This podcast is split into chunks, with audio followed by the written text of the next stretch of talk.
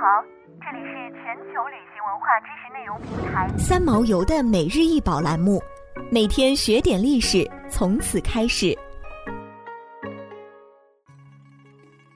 每天学点历史，从每日一宝开始。今天给大家分享的是飞鹰旗。飞鹰旗是六十军出征之际，云南省政府颁发给每一个有出征抗战的军人家庭，作为对他们的尊重。当时，云南省政府主席龙云和六十军的主要军官和许多的战士都是彝族，而鹰也是彝族所崇拜的一种圣物。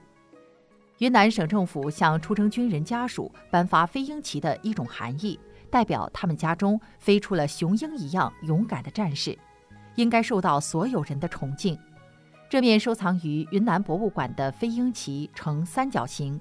正中间是一只展翅的雄鹰，右侧写着“云南省政府制发，河西县第四区同春乡白塔营，蒲永安、蒲永全，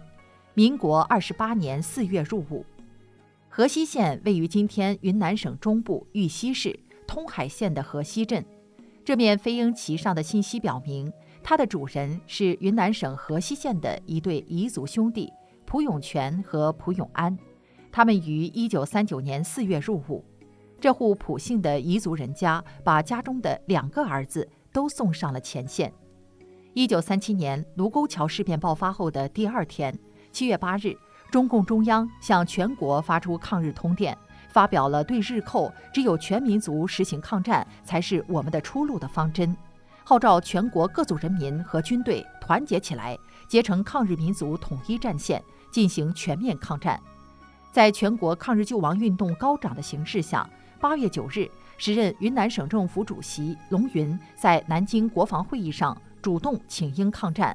蒋介石立即授予。国民革命军陆军第六十军番号，龙云回滇后，用二十八天时间，将手中的地方正规军六个旅及有关的武装，迅速组建了一支出征抗战部队第六十军，交由军长卢汉率领，安恩普、高英怀、张冲分别为幺八二师、幺八三师、幺八四师师长，出滇抗日。一支由汉、彝、白、苗、傣。回纳西等各民族同胞组成的军队从云南出发，为了中华民族与全人类的反法西斯战争而浴血奋战。六十军共有四万将士，其中彝族将士二点四万人，占总士兵的百分之六十。日本制造九一八事变后，龙云就着手加强滇军的武器装备。滇军中的排班长大多是受训三年以上老兵来担任。他们都有比较丰富的实战经验，而连以上军官则大多出身于云南陆军讲武堂，均为资历较深、能力较强的军人，而且打过多年仗，具有一定的作战指挥能力。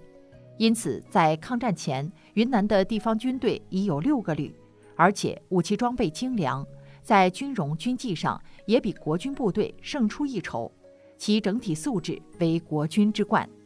云南人民在抗战期间所铸就的辉煌与荣耀、牺牲与奉献，一直以来都是一段被低估的历史。